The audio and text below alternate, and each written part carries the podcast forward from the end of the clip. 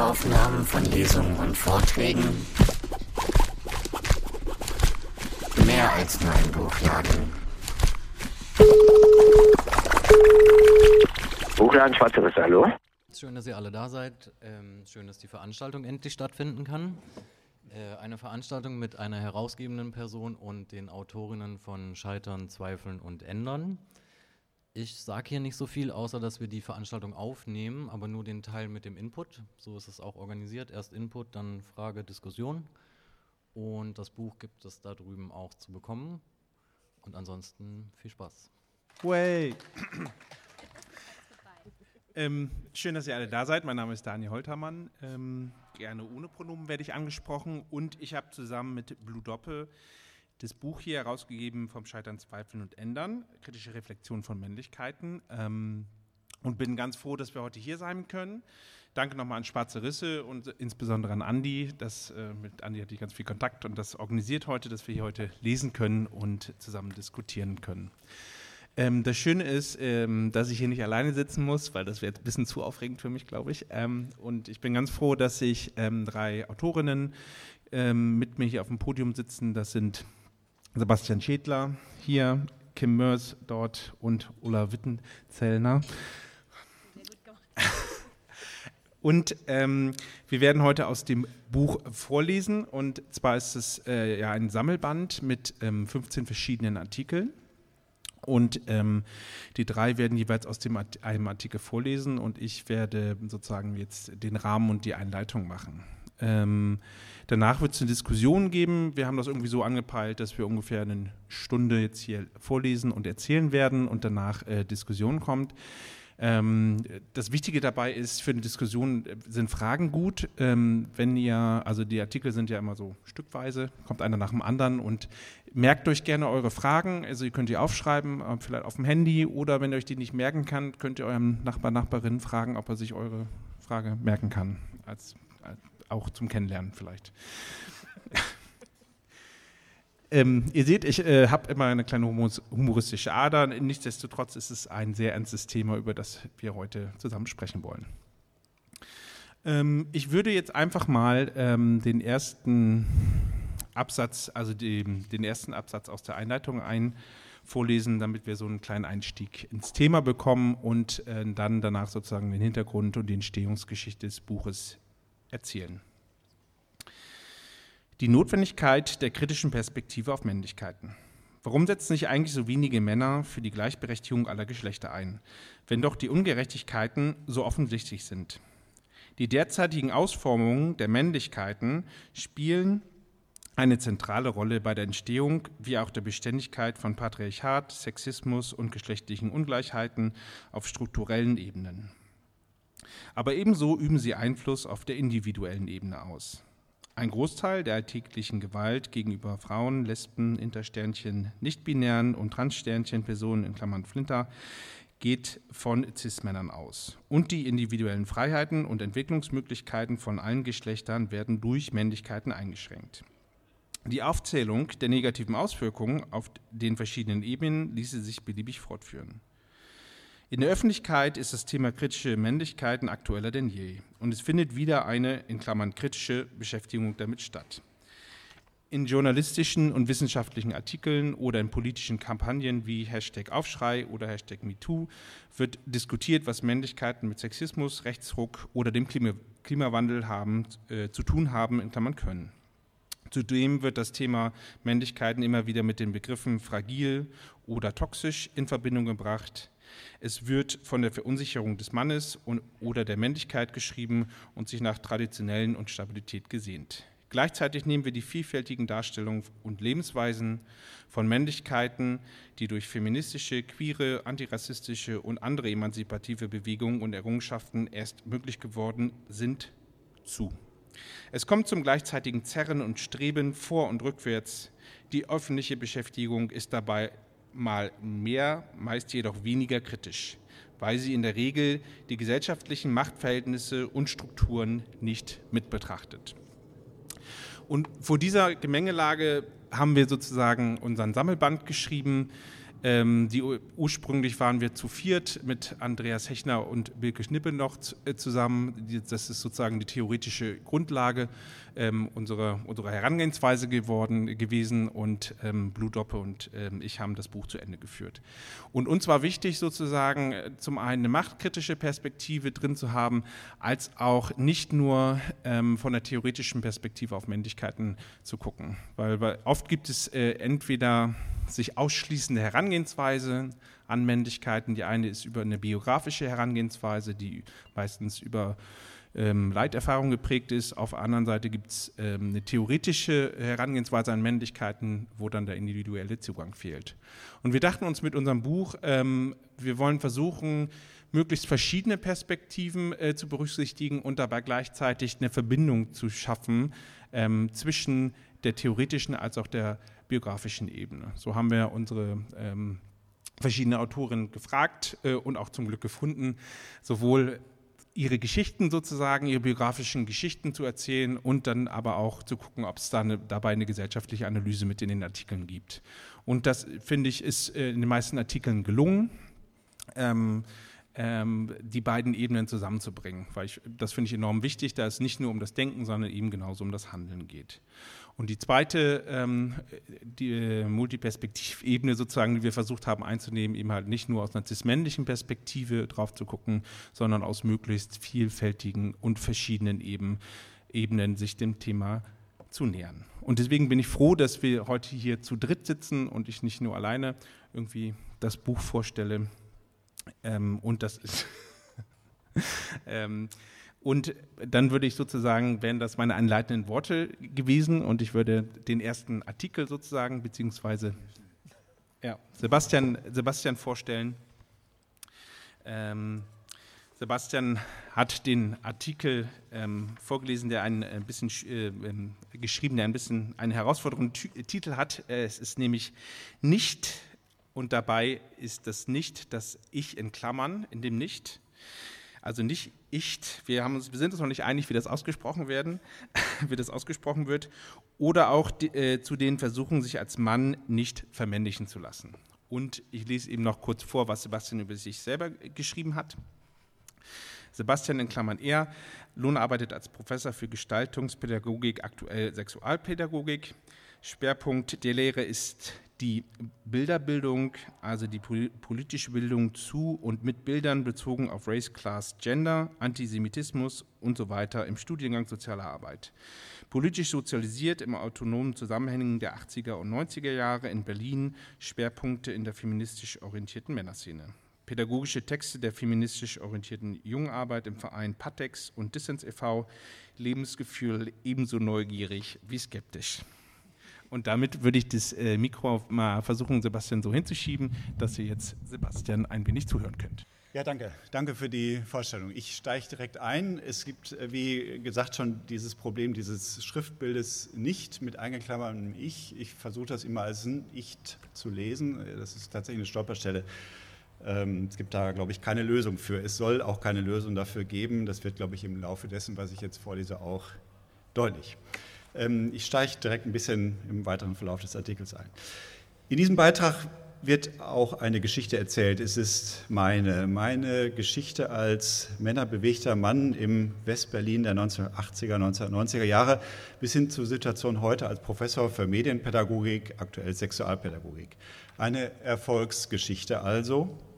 Nein, sie soll nicht als Biografie, als verschriftetes Leben mit dem berühmten roten Faden erzählt werden, ähm, sie ist nicht als in sich schlüssige erzählbar. Vielmehr geht es um die Männlichkeit als Ausgangspunkt und als Effekt, als Gegenstand der Kritik wie als vermeintlich gegebene Qualifikation. In Bezug auf die Außenverhältnisse zu anderen Menschen werden drei Dimensionen beschrieben, die persönliche, die politische, die pädagogische. Und in dieser Dreiteilung ist der Beitrag strukturiert. Aber die Ambivalenz sitzt tiefer. Sie ruht im Kern desjenigen, der spricht, weil dieser Kern solange man ihn als männlich diskutiert, nicht von der Negation desselben zu trennen ist. Diese Ambivalenz versuche ich unter anderem durch eine Schreibweise des schriftlichen Codes für das Subjekt des Artikels offen zu halten. Ich spreche von mir als ein Ich. Ähm, Persönliches. Es gibt ja diese Erinnerungssperre der frühen Kindheit. Wir können uns außer in psychoanalytisch gerahmten Ausnahmen nicht an Ereignisse der, äh, erinnern, die wir mit eins, drei oder auch fünf Jahren erlebt haben. Zumindest nur sporadisch oder anekdotisch. Wir versuchen normalerweise mit Hilfe von Medien, Fotoalben, Tagebücher, Erzählungen aus diesem Sporadischen das Biografische zu machen. Zahlen, Daten, Fakten. Chronologie der Gefühle, das erste Kuscheltier, die Beerdigung von Oma und Opa, das Kinderfahrrad, die erste Liebe, die erste Trennung. Oder war es umgekehrt? Das Erinnern von Fakten funktioniert bei mir fast nie, schon gar nicht in Bezug auf meine Kindheit. Dort gibt es ein Sammelsurium aus spärlich verstreuten Gefühlen und Bildern, die mit Emotionen verknüpft sind und sich unterschiedliche Orte, Gesichter, Zeitpunkte wählen, manchmal die falschen. Sehr frühe Erinnerungen an meine Sozialisation zur Männlichkeit habe ich also kaum. Wurde ich als Junge angesprochen? Wenn ja, von wem? Eltern, Geschwister, den Freunden beim Kindergeburtstag mit ihren Geschenken für Jungs? Besten, meinen besten Freund habe ich bei einem meiner Kindergeburtstage geohrfeigt. Ernste Spiele des Wettbewerbs, männliche Konkurrenz oder einfach ein dummes Missverständnis ohne Geschlechterbezug? Gibt es biografische Ereignisse ohne Geschlechterbezug? Vielleicht nicht, aber vielleicht gibt es Ereignisse ohne Biografiebezug. Derrida, dazu später mehr noch, spricht der, von der unmöglichen Möglichkeit des Ereignisses. Ich deute das so, dass man mit dem Deuten vorsichtig sein sollte. Spätere Ereignisse mit konkreten Erinnerungen. In der Grundschule wollte ich als einziger Junge in den Handarbeitskurs, um mir einen Fußballfanschal zu häkeln. Wurde nicht reingelassen, weil ich dort der einzige Junge gewesen wäre. Dann kommt die Zeit des Fußballvereins mit den homophoben Sprüchen und pubertär-sexistischen Witzen, die ich damals alle lustig fand. Ich war aber auch mal Kapitän mit richtiger Armbinde und so. Wie das alles zusammenpasst, keine Ahnung. Aber im Rückblick habe ich ein deutliches Gefühl, dass es damals Elemente von Sozialisation zur Männlichkeit gab, nicht zu verwechseln mit dem Begriff der identitär, identitär klingenden männlichen, Sozialis männlichen Sozialisation aber auch die Ahnung, dass jeder versucht, darin einen roten Faden zu finden, vor allen Dingen der Ideologie, dass es einen solchen roten Faden geben muss, auf den Leim gehen würde. Aus der Pubertät dann noch die Erinnerung an diverse Grenzerfahrungen, verliebt sein, aber zu schüchtern und dann zusehen, wie das fantastische, fantasierte Objekt der Liebe mit diesem älteren Typen, das war der mit dem Motorrad, entschwindet. Da hilft dann auch Selbstbefriedigung nicht weiter. Dann zur Abiturzeit bei einem Seminar für Schülervertreter mein Freund, der zu mir ins Bett steigt und drei oder vier Minuten lang lärmendes Schweigen, schreiende Stille eine Ewigkeit lang meinerseits aushalten muss und dann wieder lautlos geht. Nie wieder darüber geredet, die Wege trennen sich, er ist heute offen schwuler Priester in den USA. Später die Überzeugung, dass alle Jungen homoerotische Erfahrungen machen, aber in der Regel, so wie ich, nichts damit anfangen wissen, anzufangen wissen und mit Abwehr reagieren. In der späteren Konzeption von Jungenarbeit haben wir immer versucht, der Auseinandersetzung mit Homosexualität und Homophobie Gewicht zu geben. Als möglichen Angelpunkt, um Jungen andere Entwicklungsmöglichkeiten als die eines klassischen, wie es heute heißt, Cis-Mannes zu geben. So bruchstückhaft diese Erinnerungen auch sind, vor diesem Hintergrund habe ich die Überzeugung entwickelt, dass es sich nicht um männliche Sozialisation handelt, sondern um Sozialisation zur Männlichkeit. Es hätten an vielen dieser Momente auch andere Optionen gegeben. Wenn andere Menschen andere Entscheidungen getroffen hätten oder mich zu bestimmten Dingen ermutigt hätten. Ich jedenfalls spüre nichts ursprünglich Männliches welches durch Sozialisation zu sich selbst gekommen wäre oder an dem ich mich, an dem mich jemand gehindert hätte. Ich versuch, verspüre die Männlichkeit, die ich heute unzweifelhaft in mir trage, auch körperlich und in meinen Affekten und meinen Fantasien, in den Dingen, die ich nicht mehr kann. Also ein Effekt, eine Wirkung des An- und Abtrainierens im Verlaufe dieser Sozialisation. Selbstbeherrschung. So sehr ich durchaus Wertschätzung mir selbst gegenüber verspüre und auch zeigen kann, diese Männlichkeit, die ich besitze und die mir ansozialisiert wurde, ist ein Zeugnis der Armut, zum Beispiel der Gefühlsarmut, also ein Armutszeugnis.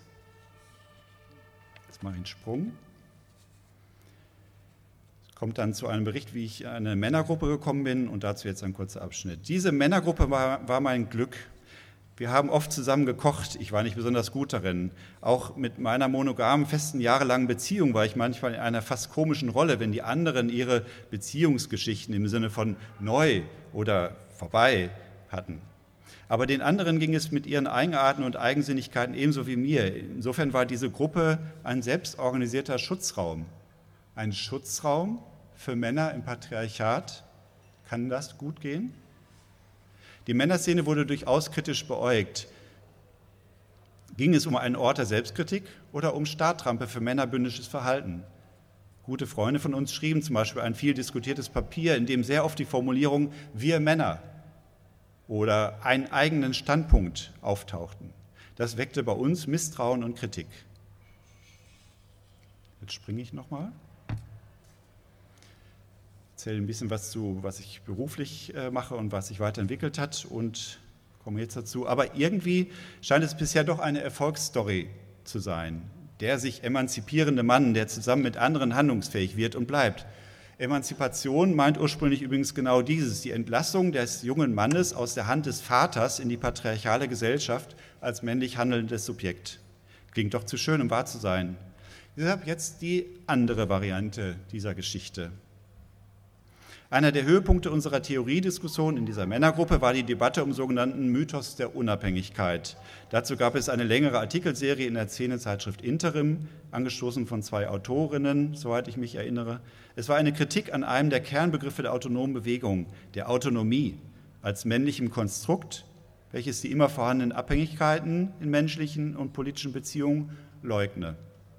Diese Kritik war für uns produktiv gewendet eine Erleuchtung Jahre später führte sie auf dem Autonomiekongress an der Technischen Uni Berlin 1995 zum Eröffnungsslogan Autonomie ist selbstbestimmte Abhängigkeit. Ein Versuch, die Ambivalenzen des Begriffs auf eine kurze Formel zu bringen. Ebenso wie zu Beginn dieser theoretischen Selbstfindung stand auch zu Beginn des Gründungs des Vereins Patex e.V. eine feministische Initiative. Es gab von Seiten feministischer Strukturen im Berliner Senat einen Modellversuch, der an Berliner Schulen durchgeführt werden sollte. Konfliktbewältigung für Mädchen und Jungen hieß es. Frauen für die Mädchenseite des Projektes gab es viele. Auf der Männerseite reichte wieder die Haltung plus irgend so ein Abschlusszeugnis als Qualifikation. In unserer Männergruppe hatten zwei ein Diplom, wir wollten aber als Gruppe arbeiten, also gründeten wir einen Verein. Insofern ist die Geschichte dieses Ich, von dem hier erzählt wird, ohne die Geschichte feministischer Kämpfe und Projekte sowohl in der autonomen wie auch in der institutionellen Variante nicht denkbar. Es gibt kein männliches Subjekt, welches sich handlungsmächtig konstituiert und autonome Kämpfe führt, schon gar nicht in Bezug auf Geschlecht. Deshalb haben wir versucht, uns gegen Sätze, die mit Ich anfangen, zumindest in Bezug auf Männerpolitik, zu immunisieren. Springe ich nochmal und komme dann auch zum Ende. Ergebnisse nach circa 35 Jahren privat plus politisch plus pädagogisch, das Ganze noch theoretisch gerahmt, als patriarchatskritischer Mann in der aktuellen Gesellschaft, wenn alles mit rechten Dingen zugehen würde, müsste ich am Hungertuch nagen. Aber ähnlich wie der Kapitalismus seine KritikerInnen allzu gerne integriert, um daraus neues Potenzial abzuleiten, ist auch das Patriarchat vielleicht nicht reformresistent und bietet Posten und Nischen an, auch für mich, warum auch immer. Aktuell arbeite ich als Professor an einer Hochschule für angewandte Wissenschaften, unbefristet in einem Studiengang namens Soziale Arbeit. 80 Prozent der Studierenden sind Frauen mit und ohne Sternchen. Etwa die Hälfte der Kolleginnen, aber nicht diese 80 Prozent, sind ebenfalls Frauen mit und ohne Sternchen. Selbst für eine Männerposition ist der Job ungewöhnlich sicher. Selbst in Corona-Zeiten kann ich mir das Ganze von außen anschauen. Mein Geld fließt, obwohl ich gar nicht systemrelevant bin. Ich bin also die Karriereleiter hinaufgefallen und auf dem besten Wege, ein alter weißer Mann zu werden. Ich kann meine Meinung in die Welt hinaus posaunen, ich kann ungebremsten Mansplaining betreiben. Ich bin Teil des, eines Apparats, der Frauen und einige Männer auf schlecht bezahlte Jobs vorbereitet. Das nennt die Restwelt dann oft Frauenjobs. Ich habe Macht, ich kann über Notenvergabe disziplinieren, ich bin vor Angriffen geschützt und kann mich in einem nicht sehr an klassischer Leistung orientierten Umfeld ganz gut als umgänglicher Prof inszenieren. Ups, jetzt habe ich ja sogar die ganze Zeit das Ich-Wort benutzt. Zufall? Wie das zahlt sich Patriarchatskritik im Patriarchat aus? Gibt es eine patriarchale Dividende nach Cornell trotz oder sogar durch Patriarchatskritik? An der stelle höre ich auf.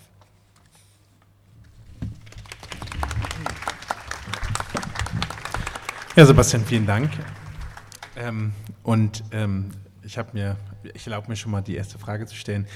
Ähm, jetzt, der Artikel wurde vor so gut zwei Jahren geschrieben, ne? Und ähm, das ist entsprechend zwei Jahre her. Wie würdest du jetzt auf den Artikel schauen? Also, ach so, jetzt doch, also gut, in, ja. in, Kürze, wir diskutieren ja gleich. Also ich hoffe, dass die Ambivalenz, dieses kritisch sein und trotzdem Karriere machen, tatsächlich nach herkömmlichen Gesichtspunkten die Ambivalenz würde ich weiter in den Vordergrund stellen. Was tatsächlich fehlt in dem Artikel und jetzt auch in den Ausschnitten, die ich äh, gelesen habe, ist noch meine Entwicklung als äh, Familienmitglied, als Vater zweier Kinder und ähnliches. Also da sind die ganzen anderen Ambivalenzen auch wieder drin. Wie erzieht man in einer patriarchalen Welt Kinder patriarchatskritisch ohne Geschlechterklischees zu reproduzieren? Da sind wir grandios dran gescheitert und trotzdem bin ich ziemlich glücklich damit. Also das wäre eine weitere, ein weiterer Widerspruch, der hier fehlt. Ja. Okay, danke dir. Jetzt, ähm, also ein Hinweis für euch, die Diskussion, ähm, da kommen wir später zu. Wenn ihr jetzt schon Fragen habt, bitte gerne merken und dann später direkt, äh, direkt stellen, damit die anderen auch noch Zeit haben und euer Bewusstsein noch da ist. Äh, Aufmerksamkeit für die anderen beiden Lesenden. Als nächstes, ähm, das ist jetzt, schiebe ich mal wieder ein bisschen zurück hier, möchte ich ähm, ähm, Kim Mörs ähm, vorstellen. Und ähm, Kim liest aus dem Artikel geboren als ein Mensch, der zum Mann wird, Fragezeichen, Sexualität und Männlichkeiten, Sternchen aus einer nicht-binären Perspektive. Ich müsste kurz auch vorlesen, was ähm, Kim Mörs äh, zu sich schreibt. Ähm, Kim Mörs, kein Pronomen, ist Sozialarbeiterin und Gewaltforscherin und arbeitet seit einigen Jahren forschend, fortbildend und in der Prävention mit Kindern zum Thema sexualisierte Gewalt gegen Kinder und Jugendliche. Weitere Arbeitsschwerpunkte sind die Forschung und Bildung zu Männlichkeiten, Sternchen, Queer- und Gewaltbetroffenheit sowie Intersektionalität. Kim hat selbst in der Kindheit sexualisierte Gewalt erlebt und identifiziert sich zurzeit als nicht binär. Und Kim, dann würde ich sagen, ähm, hoffentlich funktioniert das mit dem Mikro. Ist an. ähm, ich springe nicht so ganz so schnell rein wie Sebastian. Ähm, ich will mich erstmal bedanken, dass ich hier sein kann, dass ich lesen kann heute. Äh, ich bin auf jeden Fall auch aufgeregt. Äh, es ist das erste Mal, dass ich diesen Beitrag lese und es ist ja auch nicht so das easyste Thema, deswegen aber ich habe mich da gestern schon mit Ulla drüber unterhalten. Wir sind beide aufgeregt, das ist super. Immer noch. Ja, sehr hm, gut. Und genau, ich werde auch ein bisschen in meinem Beitrag springen. Ich werde das immer so ein bisschen ankündigen. Und ich hatte mir nämlich eigentlich schon überlegt, gleich am Anfang was zu sagen zu, wie würde ich den oder wie sehe ich den Artikel heute. Deswegen nehme ich deine Frage so ein bisschen vorweg. Also ich fand es auch ein bisschen witzig. Ich habe den jetzt nochmal gelesen und habe da auch schon drin eingebaut, lese ich auch nachher vor, wahrscheinlich werde ich das irgendwann mal anders sehen und anders einsortieren. Das ist noch nicht so der Fall. Ich finde, das, also viel von dem, was ich schreibe, damit da, da gehe ich heute auch noch so mit. Ähm, und trotzdem finde ich, ist das immer so ein Prozess, sich auch mit der eigenen Biografie gerade auseinanderzusetzen, wo sich ja auch Details dann verändern oder wie sortiere ich das gerade ein. Also ist das gerade noch immer so identitär vielleicht wichtig, wie ich das damals empfunden habe, als ich das geschrieben habe. Verändert sich das im Laufe der Zeit oder nicht? Genau, da sage ich vielleicht auch gleich nochmal was zu, wenn ich, wenn ich ein bisschen rumspringe. Aber ich fange mal an. Äh, mein Verhältnis zu Geschlecht und damit auch zu Männlichkeiten ist biografisch gesehen ein schwieriges. Es ist geprägt von Unsicherheit, Scham, dem Wunsch nach Anerkennung als geschlechtliches Wesen und der Negierung einer Verortung in einer binären Geschlechtlichkeit. Lebensgeschichtlich erinnere ich mich nur fragmentarisch an meine Kindheit und mein Verhältnis zu Geschlecht in diesen Lebensjahren. Warum das so ist, kann ich nicht mit letzter Sicherheit rekonstruieren, aber ich bin mir sicher, dass es mit der sexualisierten Gewalt zu tun hat, die mir widerfuhr. Durch die Begrenztheit meiner Erinnerung fängt meine Auseinandersetzung mit Geschlecht daher erst in meiner Jugend an, ungefähr ab dem zwölften Lebensjahr. Zu dieser Zeit war ich verwirrt davon, warum ich Aspekte meines Selbst wie Vorlieben, Verhaltensweisen, Einstellungen ähm, ändern sollte, um als männlich zu gelten. Wobei diese Kategorie mir eigentlich recht fremd war. Im Einklang mit meinen sexualisierten Gewalterfahrungen lernte ich in Bezug auf Geschlecht jedoch sehr schnell, dass es mir half, wenn ich keine Aufmerksamkeit auf mich zog, wenn ich unauffällig blieb und möglichst erfüllte, was an Erwartungen an mich herangetragen wurde. Daher versuchte ich spätestens ab der Pubertät für ein paar Jahre, mich an die Erwartungen anzupassen und eine männliche Geschlechtlichkeit möglichst gut nach außen darzustellen. Ähm, Männlichkeiten und der Versuch, in damit verknüpfte Erwartungen hineinzupassen, haben mir, mich meine ganze Jugend über begleitet. Dies war auch eine Phase, in der meine Peers, also gleichaltrige Kinder oder Jugendliche, sich viel mit dem Thema Sexualität auseinandersetzten, sich ausprobierten oder zumindest vorgaben, sich auszuprobieren, um dazuzugehören. Zu dieser Zeit wurde mir bewusst, dass dies spezifische Anforderungen waren, die an mich als Mensch, der zum Mann werden sollte, das ist ein Verweis auf den Titel des Beitrags, herangetragen wurden. Deswegen werde ich den Fokus in meiner Auseinandersetzung rund um Geschlecht und Männlichkeiten in diesem Text auch auf das Thema Sexualität legen gerade weil dieses Thema in der Auseinandersetzung rund um Männlichkeiten oft mit Scham besetzt und tabuisiert ist. Jetzt kommt so ein größerer Sprung. Also ich werde jetzt äh, unterschiedliche Situationen schildern, wo es äh, darum ging, dass ich sexuell aktiv sein muss, um ein richtiger Mann zu sein oder ein richtiger Mann zu werden. Äh, und das äh, sind für mich auch Schilderungen von sexualisierter Gewalt. Ich halte persönlich nicht so super viel von Triggerwarnung, aber Ihr wisst jetzt, es geht um sexualisierte Gewalt. Ich hoffe, das reicht. Ähm, Im Alter zwischen 14 und 16 Jahren gab es einige Situationen, in denen mich zwei Mitschülerinnen ausfragten, ob ich denn jetzt endlich schon Sex gehabt hätte, um anschließend zu betonen, dass ich ja langsam mal Sex haben müsste. Dabei war implizit immer klar, dass es um heterose heterosexuellen Penetrationssex ging und andere Formen von Sexualität nicht als Sex gewertet worden wären. Der Charakter dieser Gespräche war dabei eher der einer Befragung und in kein, keinem Aspekt der eines interessierten Austausches und sie fanden in diversen Alltagssituationen statt.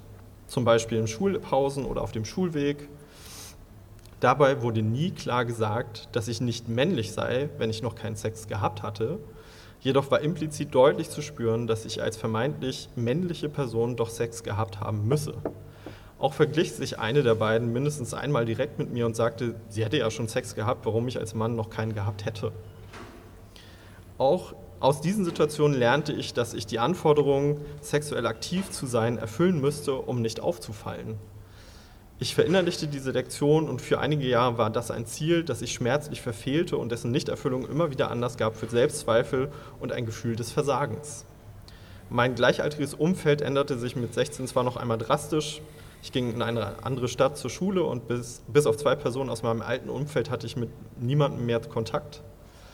Daran, dass ich diesen Anforderungen schon gut verinnerlicht hatte, änderte dies jedoch nichts. Hier wurden die Anforderungen in Bezug auf sexuelle Aktivität zwar nicht so explizit an mich herangetragen, aber trotzdem mussten einige meiner damaligen Freunde es natürlich kommentieren, als ich mit 18 das erste Mal hatte. So begrüßte mich einer breit grinsend mit einem Handschlag und dem Kommentar, dass man mir ansehen könnte, was passiert sei. Mir wurde dadurch wieder gezeigt, welche, welchen Stellenwert sexuelle Aktivität für mich zu haben hatte und welche Anerkennung mir von anderen männlichen Personen gegeben wurde, wenn ich sexuell aktiv war. Diese Situationen stehen exemplarisch für eine Vielzahl von Situationen und ein Umfeld in meiner Jugend, das mir vermittelte, dass es zum Männlichsein dazugehörte, bestimmte Grenzüberschreitungen und Verletzungen hinzunehmen, gerade auch im Bereich der Sexualität. Dadurch wurde Gewalt gegen mich, in Klammern, und Männlichkeit eng miteinander verbunden und verschärfte die bereits vorhandene Schwierigkeit, über Sexualität zu sprechen. Trotz der geschilderten Situation führte das Erlebte damals noch nicht dazu, dass ich mich davon verabschiede, als männlich gelesen zu werden zu wollen. Vielmehr, vielmehr führte dies zur Vertiefung einer Lektion aus dem Handbuch der Männlichkeiten. Ich stumpfte ab, was die Übergriffe und Verletzungen mir gegenüber anging, mehr und mehr ah, ich stumpfte, was die Übergriffe und Verletzungen mir gegenüber anging, mehr und mehr ab und fing an, meine Emotionen weniger wahrzunehmen. Ich negierte meine Emotionen wie Scham, Ohnmacht, Verletzlichkeit, die mit diesen Situationen verknüpft waren, und versuchte so zu tun, als würde mich dies nicht belasten. Selbst wenn ich über diese Emotionen hätte sprechen wollen, wäre ein Raum, in dem ich da, darüber hätte sprechen können, nicht vorhanden gewesen. In meiner Jugend gab es keine erwachsenen Bezugspersonen, die sich als vertrauensvolle oder kompetente Personen anboten, um über das Thema Sexualität zu sprechen. Ähm, das galt für alle Erwachsenen meines Umfelds, seien sie Verwandte, LehrerInnen oder NachbarInnen. Sie blieben, so blieben mir nur Gleichaltrige, die ebenfalls noch in Prozessen waren, sich und ihre Sexualität selbst zu finden und dabei größtenteils auch in Männlichkeitsanforderungen verstrickt waren. Wenn in diesem Setting über Sexualität gesprochen wurde, dann auch wie oben beschrieben nur im Modus der Konkurrenz. Es war nicht relevant, wie das Verhältnis, das wir zu Sex hatten, war, was wir uns davon erhofften, wünschten, welche Zweifel oder Unsicherheiten wir diesbezüglich hatten. Was wichtig war, war Sex zu haben, nicht ob dies der Sex war, den wir haben wollten. Wie dieser, wie dieser aussah und wie es mir oder anderen damit ging, wurde maximal am Rande besprochen, wenn es um einzelne Praktiken ging oder ob wir diese als gut oder schlecht empfanden. Was daran gut oder schlecht war, wurde auch nicht näher besprochen.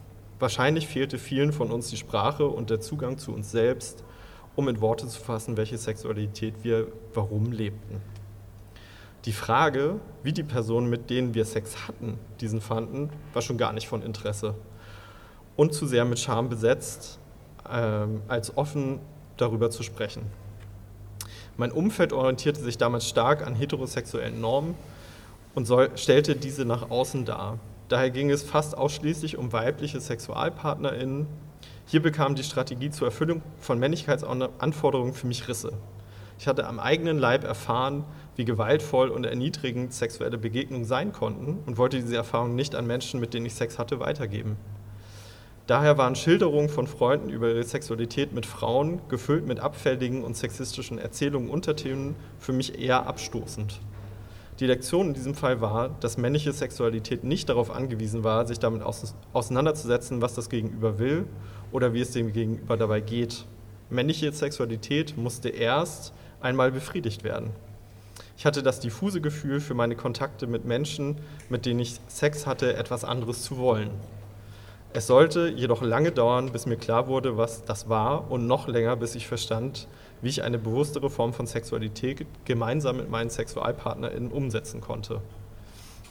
Zu sehr war mein Zugang zu Sexualität verstellt von Gefühlen wie Scham und Unsicherheit, die sowohl von meinen sexualisierten Gewalterfahrungen herrührten, als auch von meinen bis dahin verinnerlichten Vorstellungen davon, was von mir erwartet wurde, um als männliche Person gelesen zu werden, was weiterhin meine Strategie war. Hier reproduzierte sich eine doppelte Sprachlosigkeit. Die Sprachlosigkeit über meine eigenen Gewalterfahrungen, die ich zu diesem Zeitpunkt verdrängt hatte und die mir nicht mehr zugänglich waren, und die Sprachlosigkeit, die ich in männlichen Gruppen über das Thema Sexualität erfahren hatte. Es kommt so ein längerer Absatz über meinen eigenen Prozess, die Jahre danach etc. Das lasse ich jetzt einfach mal weg, äh, sondern springe zum Fazit. Das könnt ihr dann nachlesen, ne? da vorne gibt es ja die Bücher, kleine Schleichwerbung. Ähm, der Prozess mit meinen Auseinandersetzungen mit dem Thema Geschlecht ist bei Weitem nicht abgeschlossen, sondern geht weiter und vielleicht werde ich auch das hier geschriebene in ein paar Jahren ganz anders, auf das hier geschriebene in ein paar Jahren ganz anders zurückschauen. Antworten auf die Frage, was sich in Bezug auf Männlichkeiten und Sexualität ändern muss, lassen sich jedoch sehr gut anhand meiner Biografie und dem Prozess meiner Nicht-Männlich-Werdung herleiten. Aus meinen Erfahrungen wird deutlich, dass Männlichkeitsanforderungen gewaltvoll sind, dass sie ein Bündel an Erwartungen an Personen herantragen, dem sie zu entsprechen haben. Diese Erwartungen tragen Menschen einerseits internalisiert mit sich herum und missen sich selbst daran, werden andererseits auch vom Umfeld an sie herangetragen.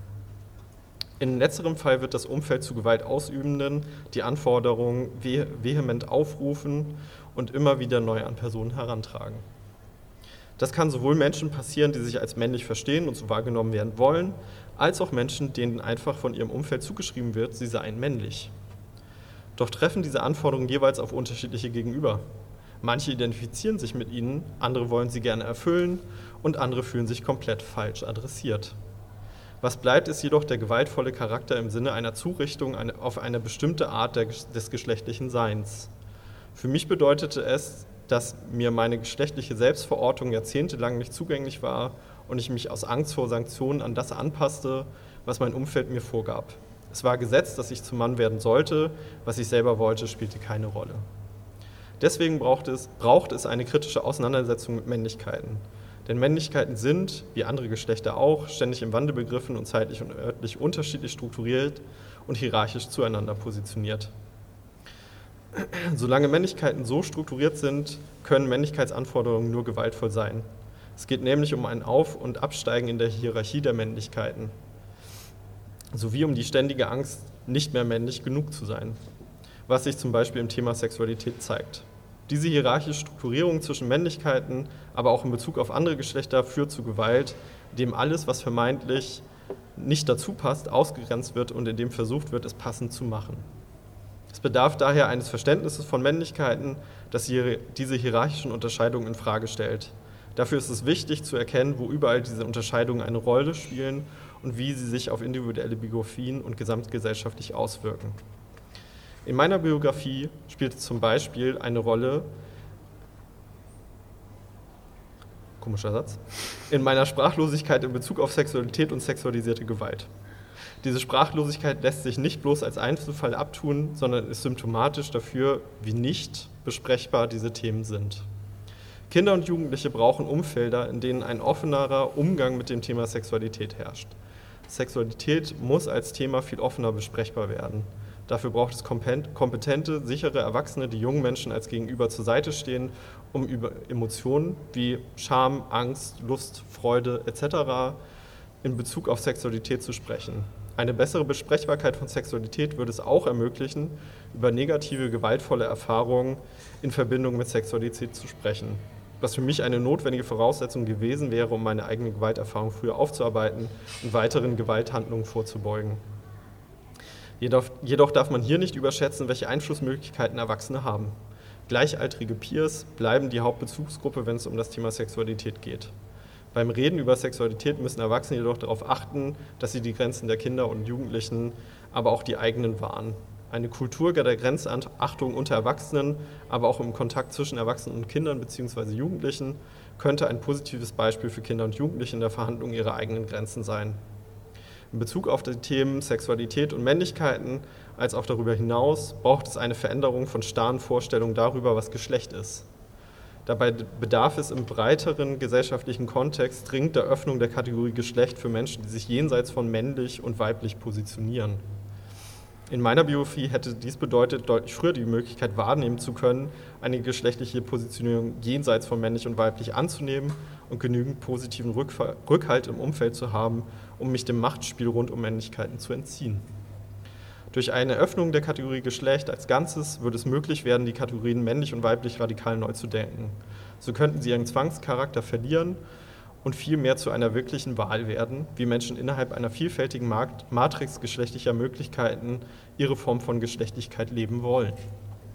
Wenn diese Möglichkeiten gegeben gewesen wären, wäre meine eigene Geschichte sehr wahrscheinlich anders verlaufen und ich hätte nicht den Zwang empfunden, mich in eine binäre, binäre Geschlechterkonstruktion einordnen und dafür zurichten zu müssen. Für dieses Neudenken von Geschlecht und Männlichkeiten wäre ein Prozess wünschenswert, an dessen Ende ein Verständnis von Geschlecht steht, nämlich Geschlecht nur noch so relevant ist wie die Mitgliedschaft in einem Laufclub. Das ist ein Zitat von Mart Busche. Mart ist heute nicht da, aber trotzdem. Also ein nettes Hobby, dem alle nachgehen können, wie sie wollen, das aber auch gewechselt werden kann, wenn es mal gerade nicht mehr passt oder die anderen Mitglieder nerven. Dankeschön.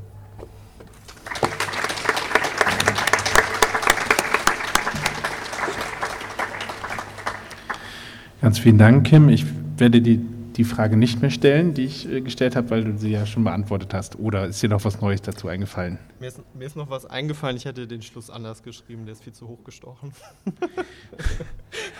würde denn da was anderes drinstehen oder wie? Welche Richtung würde das gehen? Nee, inhaltlich finde ich den gut. Ich finde die Wortwahl ein bisschen gestelzt. Ähm, aber das war auch, da, also da haben wir ja viel hin und her geschrieben. Ich erinnere mich, dass es irgendwie vier oder fünf Versionen von diesem Schluss gab. Äh, der hat sich auch sehr geändert. Genau, das war, das war eine, eine schwierige Schreib, ein schwieriger Schreibprozess, würde ich mal so formulieren. Der mhm. schwierigste Teil. Ja. ja, danke. Danke dir.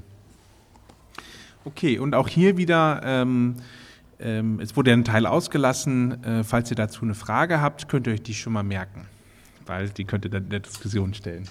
Und, last but not least, Ulla Wittenzellner liest aus dem Artikel Boy Meets Girl. Kritisches Vorwärtsstolpern heißt es in Heterobeziehungen. Und ich lese auch vor, was Ulla über sich geschrieben hat.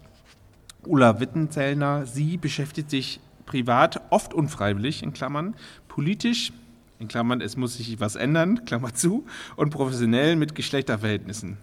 Sie arbeitet freiberuflich und, wissen, und als wissenschaftliche Mitarbeiterin beim Berliner Verein Dissens, Institut für Bildung und Forschung e.V., unter anderem zu den Themen Macht und Geschlecht, Männlichkeiten und Weiblichkeiten, Geschlecht und Rechtsextremismus, Antifeminismus und sexuelle und geschlechtliche Vielfalt. Und nun, Ulla, auf geht's.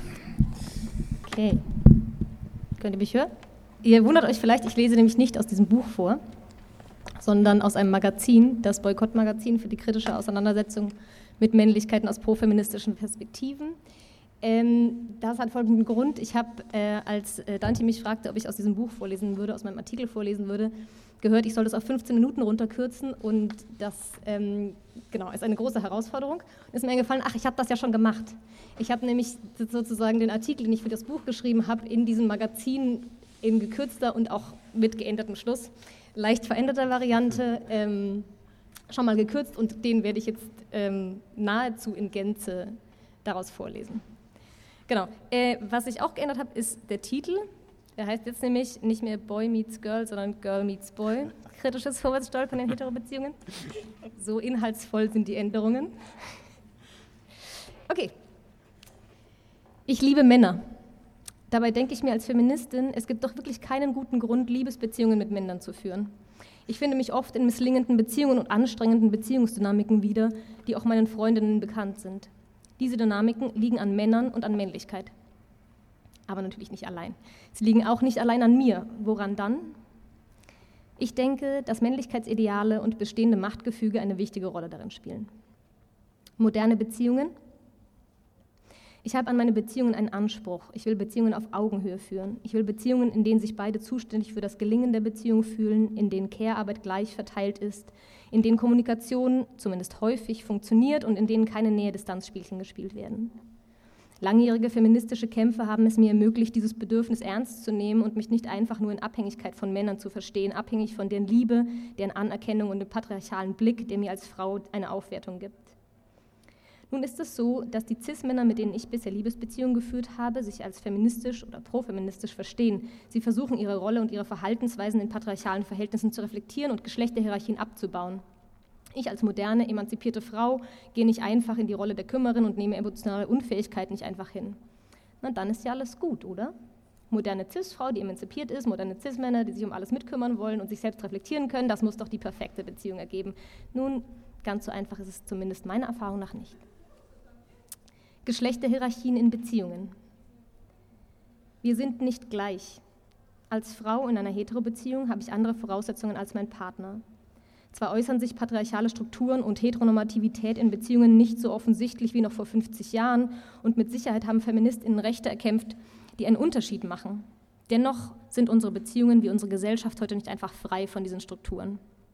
Ich meine damit jahrhundertelang gewachsene und gefestigte patriarchale Strukturen und patriarchale Deutungen, die auch heute in Beziehungen und im Dating Relevanz haben. Lange Zeit waren Frauen extrem abhängig von ihren männlichen Partnern auch wenn das nicht für alle Frauen heute noch so gilt, ist die damit verknüpfte Struktur und Deutungsweise nicht einfach verschwunden. Dating und Beziehungen sind auch heute patriarchal strukturiert. Wer gilt beispielsweise bis zu welchem Alter als attraktiv? Wer kann ohne größere Gefahr vor übergriffigen Verhalten flirten und Sex haben? Wer kann verschiedene Partnerinnen oder viele in Folge haben? Wer erfährt, ja, auch heute noch einen Stempel zu leicht zu haben zu sein oder gilt als Schlampe? Wer kann bis wann relativ gefahrlos Kinder bekommen, ohne die eigene körperliche Gesundheit aufs Spiel zu setzen, ohne die eigene sozioökonomische Situation und Karriere zu gefährden? Für Menschen mit Kindern, wer kann sich aus einer Beziehung lösen? Für wen geht welche Belastung im Kümmern mit einher? Für wen bedeuten Kinder ein Risiko auf Armut oder Altersarmut zuzusteuern? Aber auch grundsätzlich, wer gilt besonders ab einem gewissen Alter auch ohne Beziehung als wertvoll? Für Frauen besteht auch heute noch ein wesentlich größerer Druck, eine Liebesbeziehung zu führen als für Männer. Heterosexuelle Frauen erfahren Bestätigung als Frauen in erster Linie durch heterosexuelle Liebesbeziehungen, also durch die Anerkennung durch Männer.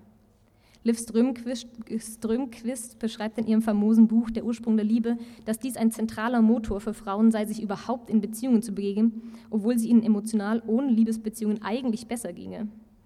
Das mag sich individuell anders anfühlen. Selbstverständlich ist ein unerfüllter Wunsch nach Beziehungen auch für Männer schmerzhaft. Die gesellschaftliche Stigmatisierung, wenn keine Liebesbeziehung besteht, ist aber nicht vergleichbar. Die Anforderung, in einer Beziehung zu sein, wirkt auf mich. Trotz allen Widerstands, aller Reflexion über den patriarchalen Kern merke ich deutlich die Erleichterung, die ich erfahre, wenn ich in einer Liebesbeziehung bin. Diese Erleichterung kommt nicht unbedingt aus der Beziehung selbst. Eine meiner Liebesbeziehungen war in weiten Teilen schrecklich.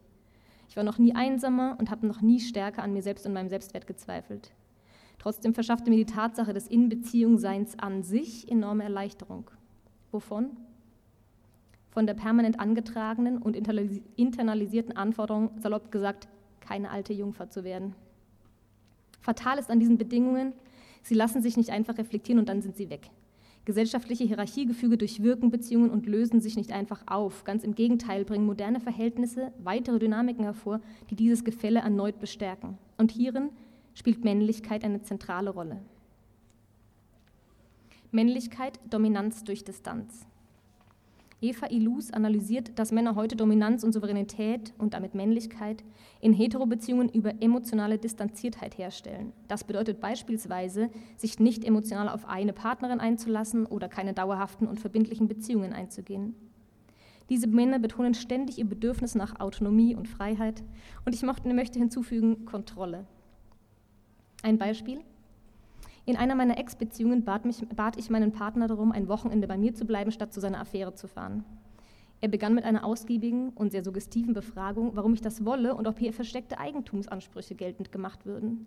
Abschließend sagte er, ich bleibe schon da, aber ich will es dir nicht zu so leicht machen, mich mit solchen Ansprüchen einzuschränken.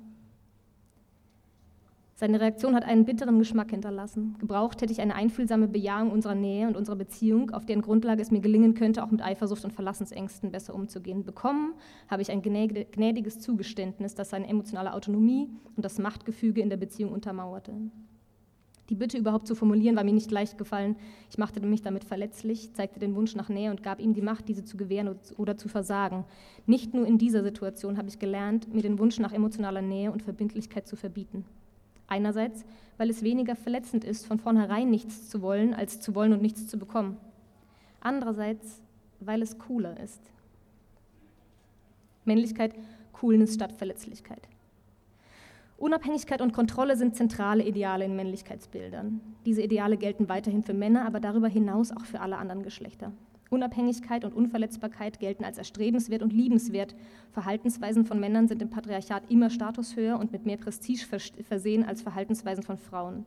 Zitat aus diesem Grund müssen Frauen ihr Begehren verschweigen und die Distanziertheit der Männer und ihren Drang nach Autonomie imitieren. Von Strömkist. So werden sie selbst als attraktiv und begehrenswert wahrgenommen. Das bedeutet auch, sich den Wunsch nach Beziehungen, nach Nähe und Geborgenheit zu versagen oder ihn zu verschleiern. Stattdessen sollten wir alle coole Singles sein, die glücklich über diese als Freiheit und Unabhängigkeit propagierten Zustand sind.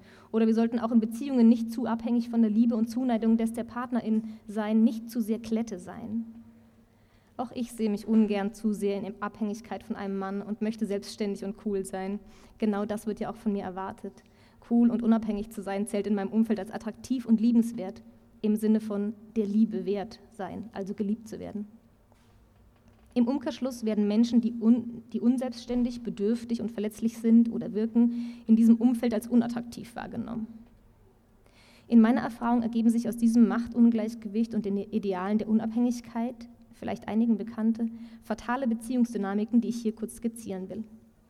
Das Nähe-Distanz-Gezerre, in vielen meiner Beziehungen stellt sich immer wieder die Frage, wer will wie viel Nähe, wer braucht mehr Freiraum. Ich habe diese Dynamik bei mir selbst und bei befreundeten Personen häufig so erlebt. Ich bin verunsichert und möchte die Bestätigung, geliebt zu werden und gut genug zu sein, von meinem Partner, meiner Partnerin erhalten, der die sich aber durch die ständige Einforderung dieser Bestätigung belästigt und unter Druck gesetzt fühlt. So distanziert er sie sich weiter und ich brauche die Bestätigung noch mehr. Ein Teil dieses Prozesses ist Beziehungsdynamik an sich geschuldet. Ich habe auch hetero Beziehungen geführt, in denen ich die Person war, die mehr Distanz brauchte und Forderungen nach Nähe durch meinen Partner als überfordernd oder nervig erlebte. Was in der gleichen Dynamik, Dynamik mündete. Sein Wunsch nach Zeitverbringen und Zuneigung, bei mir Aufkommen von Genervtheit und das Gefühl, mir werde zu viel abverlangt, Streitereien, wie oft wir uns sehen sollten, wie schnell auf Textnachrichten zu antworten sei, Mein Rückzug und weitere Distanzierung seien erhöhtes Bedürfnis nach Nähe und Bestätigung und so weiter. Und damit verbunden auch die Frage, wer Problemgespräche einfordert, in diesem Fall mein Partner. Ein Grund für das Gefühl, der Partner sei unnahbar und emotional unzulänglich, liegt in Beziehungsdynamiken. Ein anderer Teil ist vergeschlechtlicht. Und in Heterobeziehungen verknoten und verstärken sich diese Ebenen. Meiner Beobachtung nach befinden sich in Heterobeziehungen oft Frauen in der Rolle der Person, die mehr Nähe und Bestätigung einfordert, was meiner Meinung nach mit dem oben beschriebenen Machtgefälle und statushöheren Männlichkeitsidealen zusammenhängt. Zweite Dynamik. Reden ist Gold? In meinen Umfeldern gilt das Credo, über gute Kommunikation sei alles zu lösen. Es gibt ein Problem, da müsst ihr mal drüber reden. Ich glaube, dass diese Idee reale Ungleichheitsverhältnisse ausblendet. Die Norm, unabhängig und unverletzbar zu sein, führt meiner Meinung nach dazu, dass in Beziehungen der Kern von Problemen häufig nicht thematisiert werden können, nämlich die Hierarchien in einer Beziehung, die sich aus unterschiedlichen persönlichen und strukturell begründeten Bedürfnissen und Abhängigkeiten ergeben. Das wiederum verhindert die Suche nach tatsächlichen Lösungen. Zum Beispiel wurde in meinen Beziehungen häufig über Kommunikation geredet, wie sie schief lief, was wir anders besprechen sollten, was wann gesagt werden sollte und so weiter. Das ist auch enorm wichtig, war aber eigentlich ein Stellvertreterkonflikt, um über den Kern des Problems nicht zu sprechen, nämlich die bestehenden Diskrepanzen unterschiedlicher Bedürfnisse von Nähe und Distanz, von Autonomie und Geborgenheit. Weil es aber im Ideal der Unabhängigkeit nicht gestattet ist, zu bedürftig zu sein, wurde statt zu sagen, es verletzt mich, dass du mich heute Abend nicht sehen willst, darüber gesprochen, wann wir diese Absprache hätten treffen sollen. In meinen Beziehungen führte das dazu, dass ich Ängste und Wünsche nicht formulierte und sie mir oft selbst nicht eingestand, um cool und selbstständig zu wirken. Zudem bewege ich mich in einer Szene, in der es normative Vorgaben gibt, wie Liebesbeziehungen zu führen seien. Liebesbeziehungen sollten demnach nicht monogam sein, Eifersucht und Exklusivität sollten nicht vorkommen. Liebesbeziehungen gelten als vergänglich und von eher kurzer Dauer. Ein solches Umfeld erleichtert ein Sprechen über Verunsicherungen, Ängste oder Eifersucht nicht gerade. Die grundsätzlich guten Ideen, Beziehungen weniger exklusiv zu gestalten, offen darüber zu kommunizieren und sich nicht allein durch Liebesbeziehungen und die Bindung an eine Partnerin zu, zu de definieren, wurden in meinen Beziehungen häufig zu einem fatalen Korsett. Denn die eigentlich emanzipatorischen Beziehungspolitiken spielten existierenden Dominanzstrukturen und Geschlechterhierarchien in die Hände. Kapitalistische Vereinzelungspolitiken und neoliberale Marktlogiken haben die Räume von Dating, Sex und Beziehung längst durchdrungen. Patriarchale Machtgefälle bestehen weiter. Männlichkeitsideale von Autonomie, Distanz und Unabhängigkeit gelten für alle. In diesem Setting braucht es enorm viel Reflektiertheit, Wohlwollen, emotionale und kommunikative Kompetenz, um Beziehungen zu führen, in denen nicht einfach Herrschaftsverhältnisse weitergetragen und durch neue Konzepte verschleiert werden. Wie aber kann ich Beziehungen leben, die nicht auf Konkurrenz- und Coolness-Logiken beruhen? Ich will mich nicht in der Konkurrenz einrichten, mich auch noch diesen Normen unterwerfen und mich aus Phobo auf niemanden wirklich einlassen. Ich denke, wir müssen mutig verletzlich sein. Ich möchte mich hart verknallen und krass lieben. Beziehungen, in denen wir die Hierarchien, ich will Beziehungen, in denen wir die Hierarchien und Ungleichheitsverhältnisse, die unsere intimen Beziehungen durchziehen, verstehen und ernst nehmen. Beziehungen, in denen wir trotzdem nicht zu Feindinnen, sondern zu Verbündeten werden. Fertig.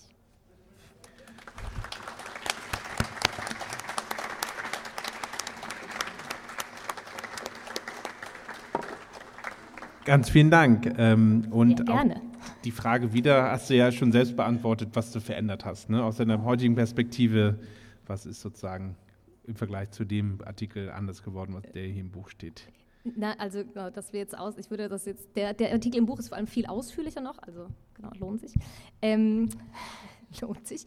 Aber äh, darüber hinaus, ich würde sagen, ich bin mit diesem Artikel nie fertig, weil der ja so nah an mein Erleben und meine aktuelle Position oder auch Beziehungsführung geknüpft ist und so weiter. Deswegen glaube ich, ich habe den überarbeitet jetzt vor einem Jahr, glaube ich, oder sowas. Und ich würde schon wieder Sachen ändern darin. Auf jeden Fall. Ähm, ich, äh, hat, vorhin ist mir eine kleine Anekdote eingefallen, die ich kurz erzählen möchte. Mhm. Ich habe nämlich ähm, auf diesen Artikel verschiedene Reaktionen bekommen, viele sehr nette, und eine E-Mail, die gesagt hat, ähm, hör auf mit dieser Bauchnabelschau, mach eine Therapie, das ist alles nur Selbstbespiegelung und lass die armen Jungs in Ruhe. das fand ich total lustig. So kann man den auch lesen. Danke dir.